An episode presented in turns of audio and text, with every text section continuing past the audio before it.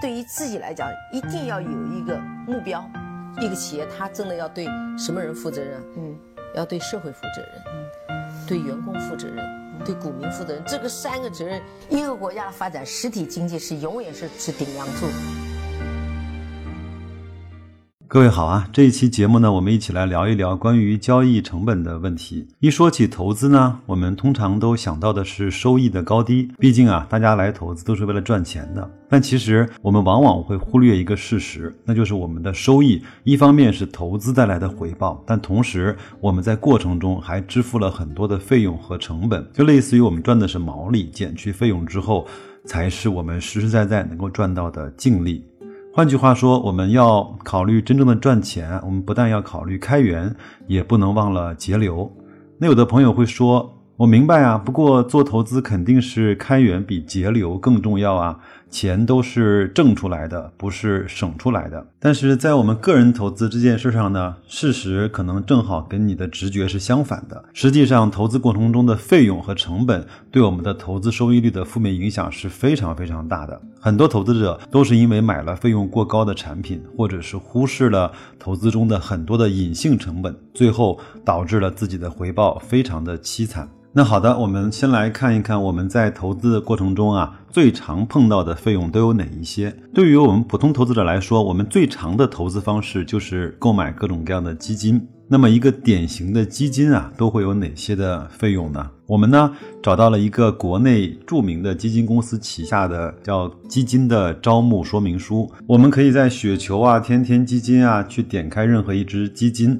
去找到它对应的招募说明书。我们可以去翻一翻看一看，大概它是一个几十页到几百页不等的长度的一个说明书。在我们买一个基金的时候呢，其实涉及的费用大概从十项。左右吧。从管理费到交易费，从托管费到账户的维护费，这些钱啊，基本上都是羊毛出在羊身上，是我们每一个买基金的人来支付的。那么这些费用和成本加起来一共有多少呢？我们来去简单的计算一下。拿这支基金来去做比方来说呢，它叫沪港深精选股票型的基金，一听名字啊就知道它是投资股票的，是一个主动型的基金。那一般这一类基金的费用是比较高的，比如说他首先要收取一点五的管理费，那管理费呢，主要就是用来支付基金经理和团队的工资，包括租一些办公室啊，各种运营杂费的。而这个一点五呢，不是一次性收取的，而是年年收。或者这么说，是每天收，一年你加起来的时间就会是你投资金额的百分之一点五。无论你赚还是亏，它这个一点五是一定要从你的基金的净值中抽走的。而且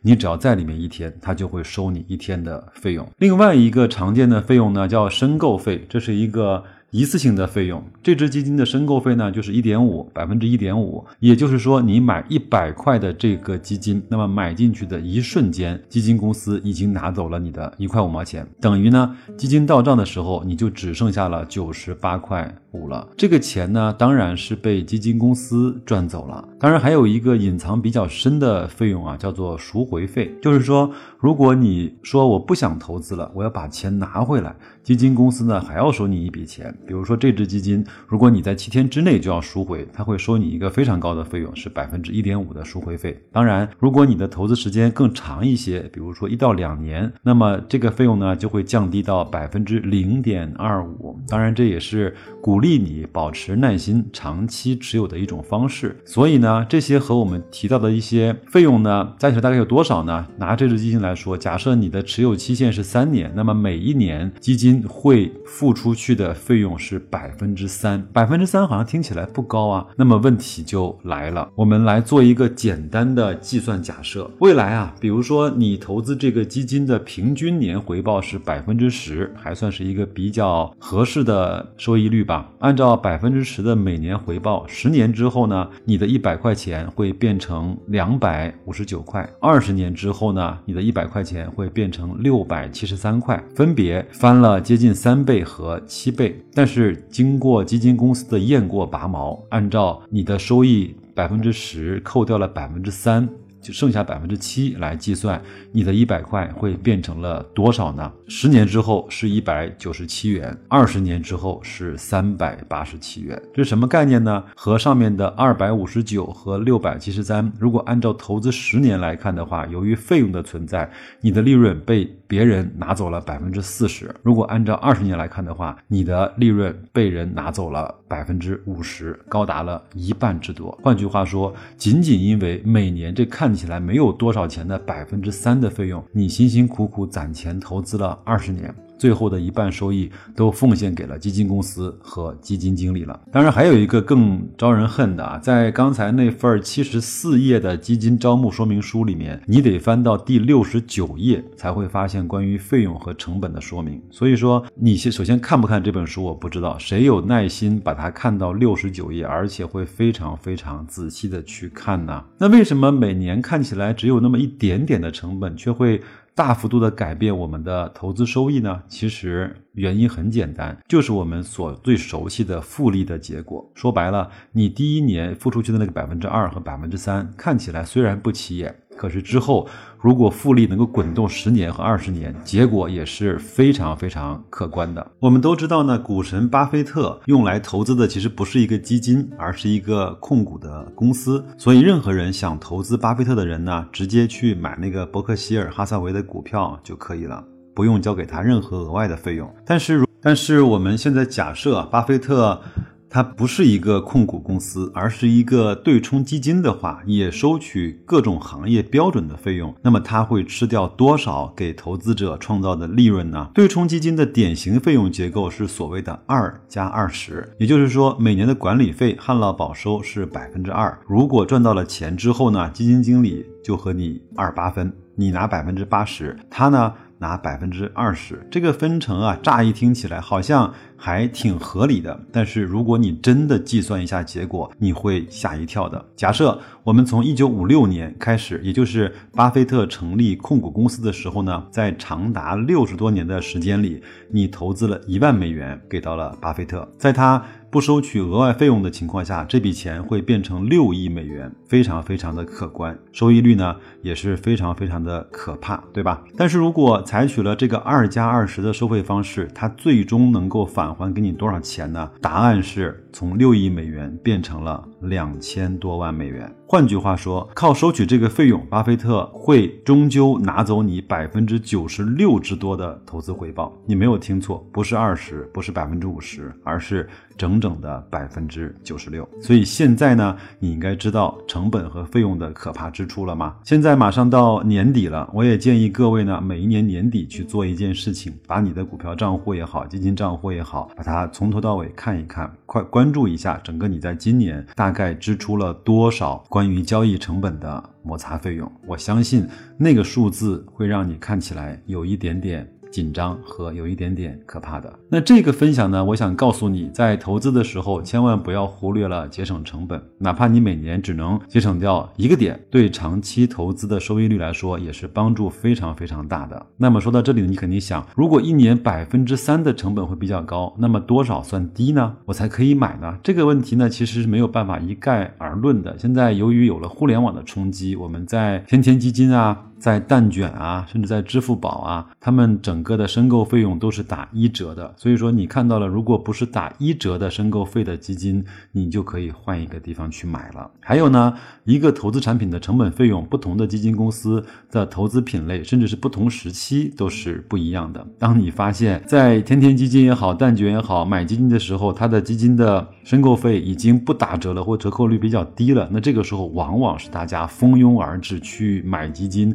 最疯狂的时候，往往这个时候它应该是牛市的中期或者是后期。那这个时候你就可以看看，你如果在前面买的那些基金，就可以慢慢的去赎回或者是卖出了，好吧？作者也说呢，就是在市场上，其实基金费用最低的就是类似于像沪深三百指数基金这样的被动型的宽基指数基金。这类基金呢，不需要人为干预，也不需要频繁的交易，单纯的跟踪市场就可以了，所以费用可以做到比较低廉。目前呢，我们国家的沪深三百指数型的管理基金的成本呢，基本上是在百分之零点五左右，加上托管费、申购费呢，基本上一年会控制在百分之零点八到百分之一左右，这个数字呢，可以给我们一个大概的参考。熟悉我的朋友应该都知道，白老师呢，基本上是在场内来去做定投，场内来去做基金的交易。我也基本上应该说，几乎不会去买主动型的基金，我只会去买指数的基金。包括在场内呢，我把做那个 ETF 的成本谈得非常低。本来我以为我的万一。就已经够低的了，但是我也知道有人已经谈到了万分之零点五或者是零点四，这个是一个非常非常低的一个费用，这个挺好，但是我也不建议大家去频繁的去交易，因为摩擦起来这个成本。时间长了之后，还是相对比较高的。最后呢，还是有个说明，这期节目呢是我自己以前在学习那个张潇雨的个人投资课的一节课中的一个投资的呃学习的笔记和投资的感悟。那我把它呢用转述的方式给大家来去做一个分享。这一些节目，我相信包括这些内容，在所有的。那些免费的节目里面是不会有人跟你去这么讲的，很多人只会告诉你要板块轮动，要题材的转换，要大小股的切换，包括上半年、下半年风格的转化，他会。希望你多交易，而我们自己深深知道，多交易对个人投资来说是一个大忌。我也希望平时白老师自己这种学习跟总结，包括一些实际投资的感悟呢，能够给大家带来一些最直接和最切实的帮助。最后呢，我也想聊一个非常小的话题，因为我在节目里面呢。